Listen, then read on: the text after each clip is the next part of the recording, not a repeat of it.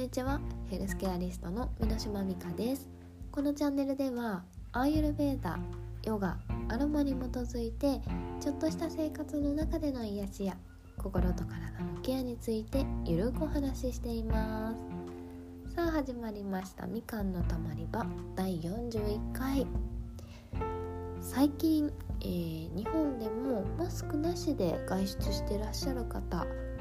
ちらほら見かけるようになりましたよね。はい。まあ結構なんか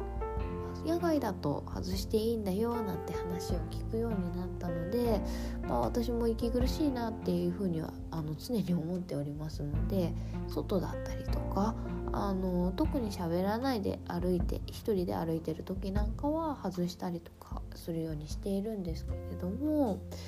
あのー、調べてみました。今日本でだいたいこうガイドラインとして言われているのが、えー、一応2歳以下のお子さんとあとはそれ以上の方ですとまあ野外で、えー、距離が保たれている状態の時あとは室内でも、えー、距離が保たれていて会話をしないっていう場合この時はマスクをしなくてもいいっていうように言われているそうです。はい、ちょっといつの間にかそんな風になっていてまあいいねなんて思ったりもするんですけれどもこれからねどうしても暑くなる季節息苦しくなって熱こもったりとかして熱中症のリスクとかも増えてきてしまうと思うのでそういう意味ではねちょっとずつ変わってくるっていうのはすごいいいことですよね。はいまああのそんな風にこううまく使っていただいて皆さんお互いに譲り合ってこういくといいんじゃないかななんて思うんですけれども案外ですね、えー、人によっては駅周辺だったりとかまああの人がたくさんいるっていうところでもマスクをしていないっていう方も見受けられます。でこれがいけないとかいいとかって言ってるわけではなくてまああの個人のその意思だったりとかはすると思うんですよね。なのでまああの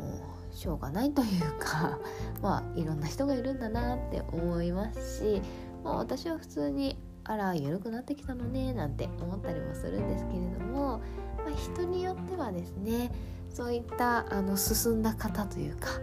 あの、まあ、マスクをしないっていうのを選んでいる方に対してまあちょっと感染リスクを気にされてストレスを感じてしまったりだとかちょっと怖いなって感じてしまう方っていうのもまだまだ多くいらっしゃるかもしれないなと思います。まあ、あの価値観によって感覚っていうの変わってしまうと思うので一概にも言えないですしあと持病をお持ちの方で絶対にかかってはいけないっていう方はまたちょっと話が変わってしまうかもしれないんですけれども、まあ、こんな時こそですね、まあ、いろんな価値観を持っていらっしゃる方がそれぞれの意思を出している時こそ、まあ、あのぶつかり合ってしまってネガティブな感情が出てしまいがちになると思うので。あのそのネガティブな感情っていうのを踏み台にしてポジティブな行動を起こしてで感情までもポジティブに変えていただきたいなっていうふうに思いますこれ何を言っているかと言いますと、まあ、いわゆるですねあのマスクをしていないっていう人に対してちょっと何ですかストレスを感じてしまう方って、まあ、その方からこう移されてしまうかもしれないっていう感情を芽生えられるかと思うんですね。でその感情を一旦抑えていただいてその代わりにですね、まあ、免疫を自分の中で上げてこうもらわない人になるっていうこう意識にするんです。それで日々その行動を行っていくそんな生活を行って免疫を上げていくことでだんだんと自信になるかと思います。で実際またマスクをしてらっしゃらない方に遭遇した時に、まあ、れだけ普段から私気を使って免疫上げてるんだからこんなことで、あのかかるなんてないわっていう風に気持ちがこう変わってしまうそんな風になっていただけたらいいななんて思います。はいまあ、ちょっと改めて言うとこうマスクなしがいいよとかあのそういうふうにこう言っているわけではなくてですね、えー、自分を変えることができてもこうマスクをしないっていう選択を選んだ方を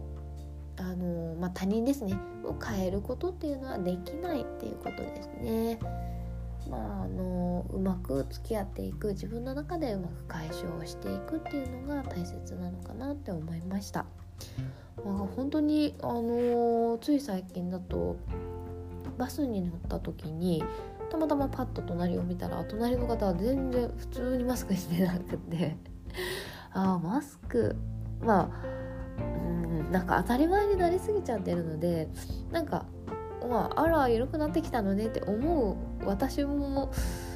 そっちの方ではあるんですけどあいいわねぐらいにしか思わないんですけどでもパッと見た瞬間にマスクしてらっしゃらないとそのいいわねって思う前におおおってびっくりはしますよねやっぱり。なんかちょっと慣れないというか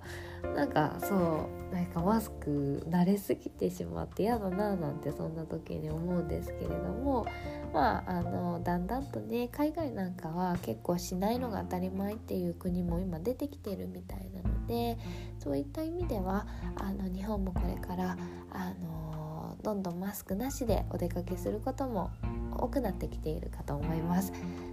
ー、その時に向けてですね今から気持ちの準備というか前向きに前向きになっていただけたらいいなと思ってちょっとこの話させていただきました。はい。まあそんな風に、えー、普段から免疫を上げる生活っていうのをしていく、えー、そのためにも体調を崩しやすいこの、えー、梅雨の季節を整えるコツを、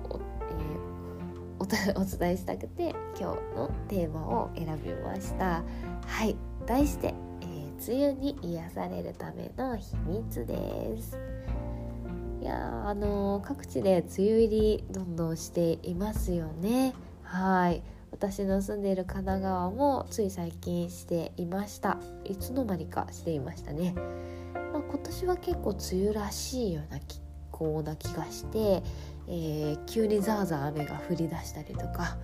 あの湿気も多くて嫌だななんて思っていると急に晴れてきたりとかもわっとしたりとかですね。なかなかつかめないようなお天気が多くて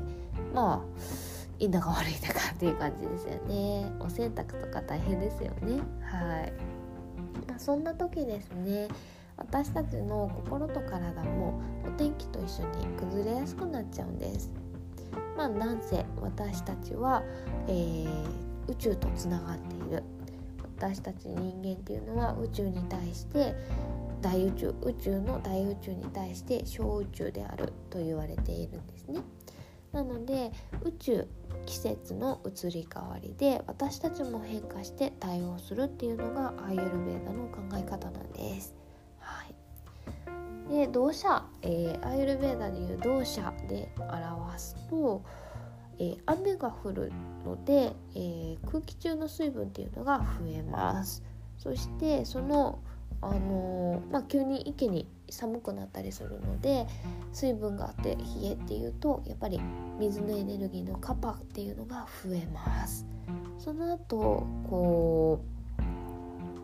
太陽とかが出てきて急にからあの晴れてしまうと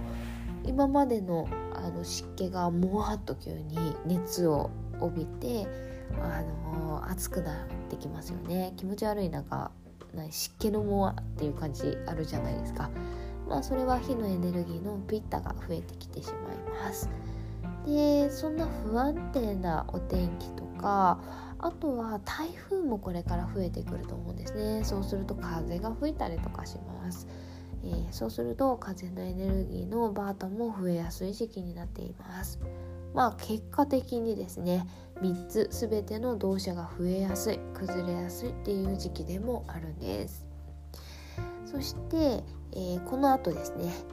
暑い夏がやってきますそれはもう日のピッタの季節と言われているのでどんどんピッタが増えやすくなってきてしまうんですね。今からピッタのケアを怠らないようにするのが、えー、夏に快適に過ごすコツでもありますまあそんな今の季節ですね今あの梅雨がどんな風なこうエネルギーで動いているかっていうのをお伝えしたんですけどそれに対応している私たちに現れる不調っていうのも、えー、ちょっと言ってみますね。えー、例えば気持ちが上がらない落ち込みやすかったりとかちょっと鬱っぽくなってしまったりとかこれって、えー、同社で言うと水のエネルギーの型が増えてしまった時に、えー、起こりやすくなります。まあ、あとは動く気にならないだったりとかそんなのもこう重さが出てしまって水のエネルギーの影響でですねそれでこんな気持ちとかが出てきてしまいます。あとそれもそれに伴いやっぱり動かないっていうことは内臓も動かないので消化力が落ちてお腹の調子とかも整いにくくなります。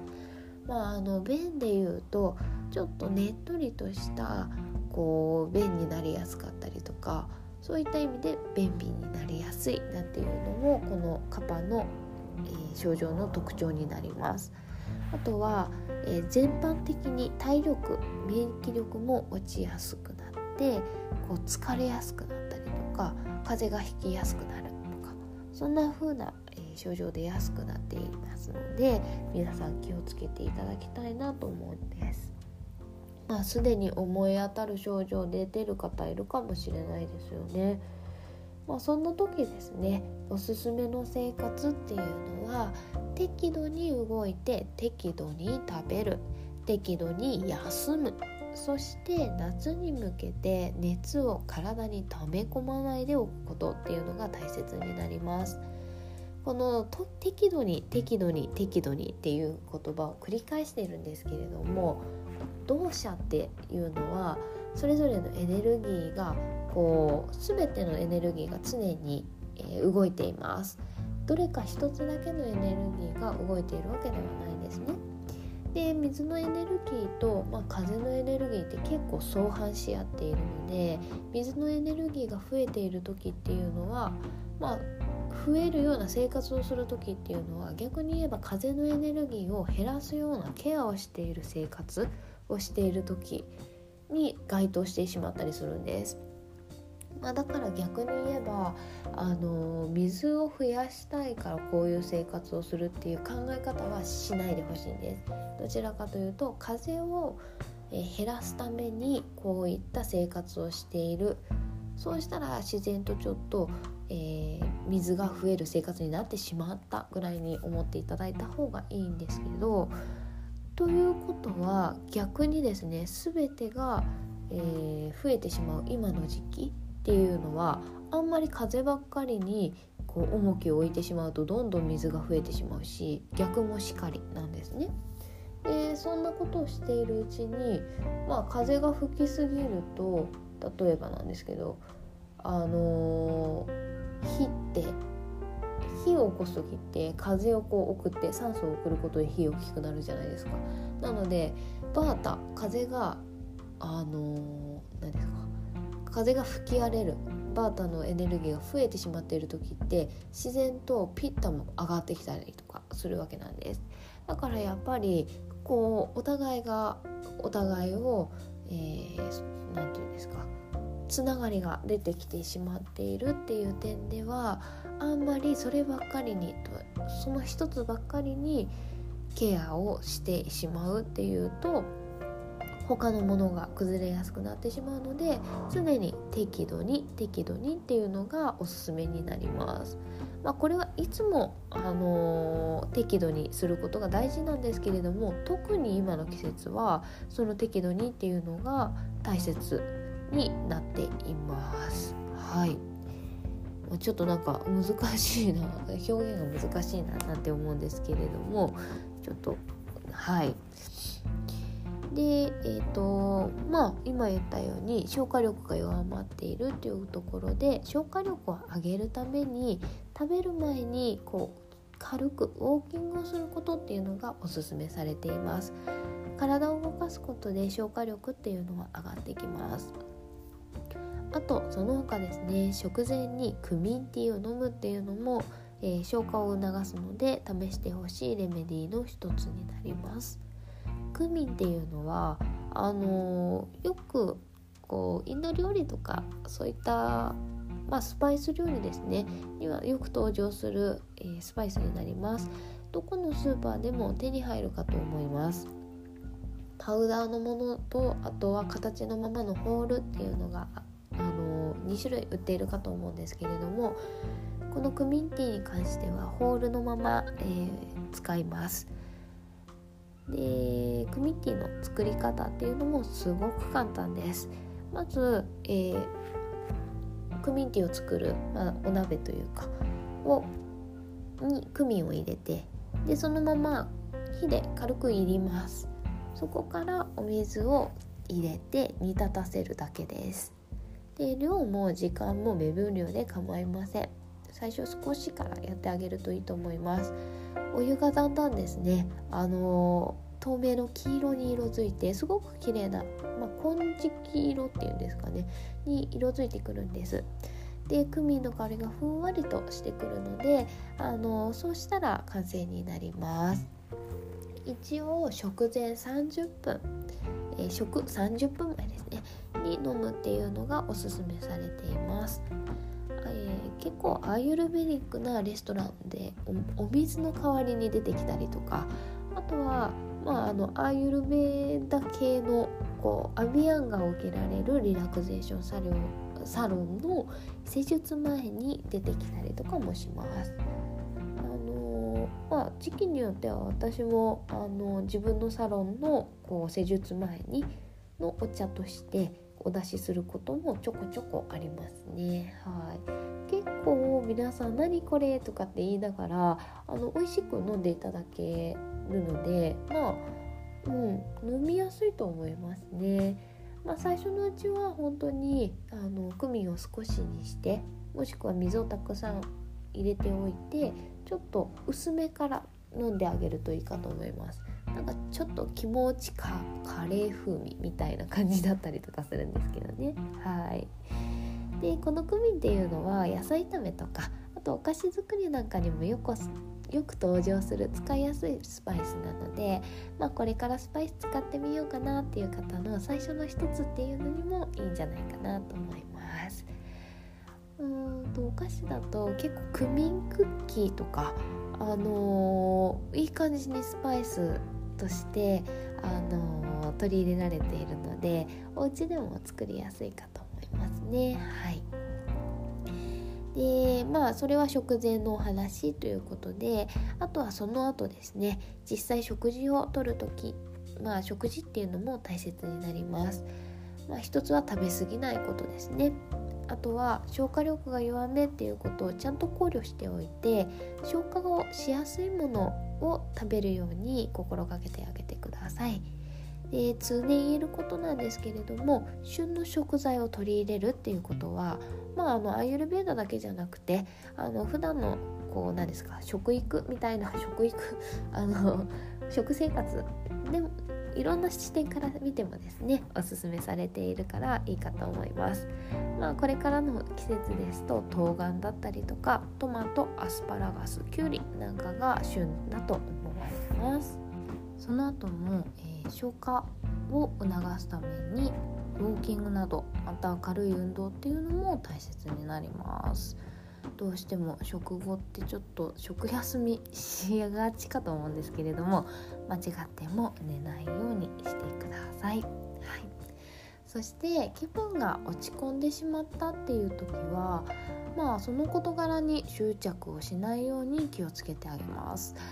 え、嫌なことってどうしても頭に残りやすいかと思うんですけれども実はその嫌だっていう気持ちだけがぐるぐるしてトラウマ化させてしまってどうして嫌なのかとかどうしたら回避回避できるかななんていうのを、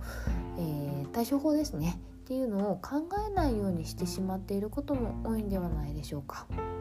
まあ、そこを一歩踏み出して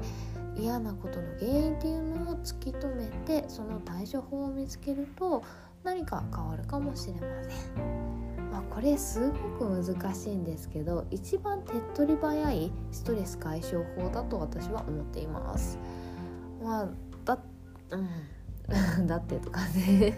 すいません、えー、雑草とかですね、えー、途中からこう切ってしまうだけだと根っこっていうのが残っているのでまだ育ってきちゃいますよね、まあ、すぐまた伸びてきちゃうと思うんですけれどもしっかり根っこから取り除いてあげることでそこにはもう生えてこないっていうこと。あもう同じなんじゃないかなって思います。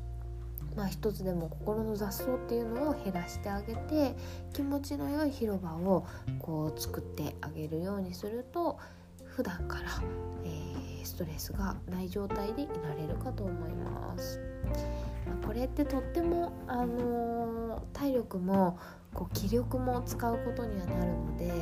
なかなか難しいかとは思うんですけれどもね。はい慣れてくるともうそのトラウマ化させる前にもうさっさとこう回避する対処法っていうのを見つけられたりとかもう、あのー、だんだんマインドが変わってくるようになります。最近なんか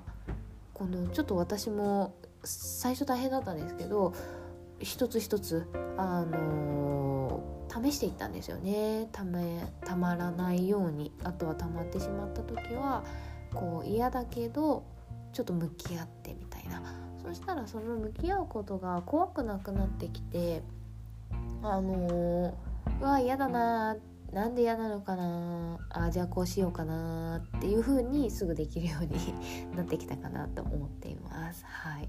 まあ、その分なんか言いたいこと言うようになったので、まあ、ある意味自己中かもしれないんですけれどもでもまあ相手のことを思いやった上で自分の主張をするっていうのも一つ大事なのかななんて思ったりあとは意外と自分で主張してみると相手に伝わっていなかっただけっていうことも多くありました。まあ、怖がらずにやってみるっていうの大事だなってそこでも思ったので皆さんにも試していただきたいなと思います。はい、あと、えー、もしそれがやっぱり最初のうちは大変だよそんなとっていう方はやっぱりあの忘れるくらい嫌なことを忘れるくらい違うことに打ち込むっていうのも大切ですよね。まあ、運動でもいいですし買い物でもいいと思います。もうご自分が楽しめるっていうことを探し出してみてください。まあ、どうしてもステイホームが始まってから、あのー、趣味とか習い事をストップさせてしまってそのままになってしまったなんていう話もよく聞きますね。なんか、ね、それこそなんか何ですか、えー、団体のスポーツフットサルとかなんかそういったみんなで集まってやるあとバレーボールとかそういうバスケとかそういうのですかね。結構そういうのができなくなっちゃってそのまま今までは定期的にこう動いてたのに全然動いてないなんて話すごくよく聞くのでまああのーね今まで趣味で発散していたのにその趣味がなくなってしまうことでストレスって溜まっていく一方だと思うんですよ。まあ違うね方法で見つけていられたらいいと思うんですけれどもなので、まあ、今日最初にお話ししたようにだんだんと規制っていうのが緩くなってきたりとかあとはご、あのー、皆さんご自身の意思っていうのをこうだんだんとこうあの意思表示ができるようになってきた今だと思いますのでまあうん皆さんお一人お一人こう上手に行動している方も多いんじゃないかなと思うんですね。でまだやりたいけどなかなか一歩が踏み出せないっていうように思ってらっしゃる方がいらしたら、まあ、お休みしていたことをもしかしたら再開する時期になってるかもしれないのでちょっとあの忘れかけていることあったらこの機会に考えてみていただけたらいいななんて思います。はいまあ、最後に、えー、夏に向けて今からできることなんですけれども、まあ、熱にえー、ごめんなさい。体に熱を溜め込まないようにするっていうのなんですけれども晴れた日に日光に浴びすぎないようにするっていうのが一番ですね、うん、分かりやすいですよね。熱中症予防っていうことになるんですけれども、まあ、ちょっとした日でも帽子とか日傘をうまく使ってあげてください。でここで注意していただきたいのが熱を溜め込まないっていうのをあの体を冷やすっていうのと取り違えないようにしてほしいんです、まあ、あの体を冷やさないようには気をつけてください。冷たいものを食べたりとかあとは氷が入った飲み物っていうのは基本的には NG にしておいた方がいいかと思います。はい。難しいですよね。熱をためないけど体は冷やさないようにっていういい温度を保ってくださいっていうことなんですけれども、まあ、そんな時におすすめのスパイスがえー、コリアンダーになります。熱を取ってくれる、えー、スパイスなんですけれどもそのコリアンダー使い方としてはコリアンダーウォーターっていうのが、えー、簡単で是非やってほしいものになります。コリアンダーっていわゆるパクチーなんですね。日本だとあの結構苦手な方多いかと思います。アジア料理とかに入ってるあれなんですけれどもスパイスのコリアンダーっていうのはあのコリアンダーの種なんですかね実なんですよ。なのであの正直あの皆さんが思い浮かべている独特な香りっていうのはほぼほぼないです、まあ、コリアンダーのスパイス自体にちょっとした香りっていうのはあるんですけれどもあの香草よりはあの全然違いますね。はい。なのでそこを懸念しないでいただければと思います。結構使いやすいですね。ただあの意外とこのコリアンダーまだまだ浸透していないスパイスでスーパーで売ってないこと多いんです。あの紀ノ国屋で私は買いましたかね。はい。結構いろんなところ回ってここにもないここにもないここにもないっていう感じでやっと見つけた感じなのでまあ見つけたら是非あのゲットしていただければなと思うんですけれども本当にあのコリアンダーウォーター作るの簡単です。クミンティー以上に簡単、えー、コリアンダーを水の中に投入するだけ。でそのまま冷蔵庫で一晩つけておく。もうこれで次の朝から飲めます。はい。あの今の時期でしたら普通に冷蔵庫に入れないで常温でも大丈夫かと思います。はい。お水が劣化しなければね大丈夫なので。でコリアンダーまあ私なんかは本当にデカンタみたいなあの大きい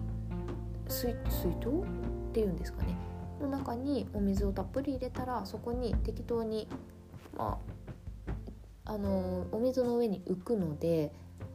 まあ結構がっつり入れちゃうんであればそこ一面になるぐらい あそこというかあの表面一面になるぐらいとかうん、入れたりとかするんですけど最初のうちはまあね気になるようであればちょっと大さじ1杯とかにしてあげればいいんじゃないかなと思うんですけれども、まあ、本当に一晩で作れるので簡単ですよね。で暑い季節になったらミントとかあとはレモンとか一緒に入れておいてあげるとさっぱりとして美味しくいただけます。でもしコリアンダーの香りちょっと苦手だなっていう方はそういったものを一緒に入れてあげることで臭みというかあのコリアンダーの香りを消すこともできるかと思います。まあ、何度も言うんですけれどもあの夏の時期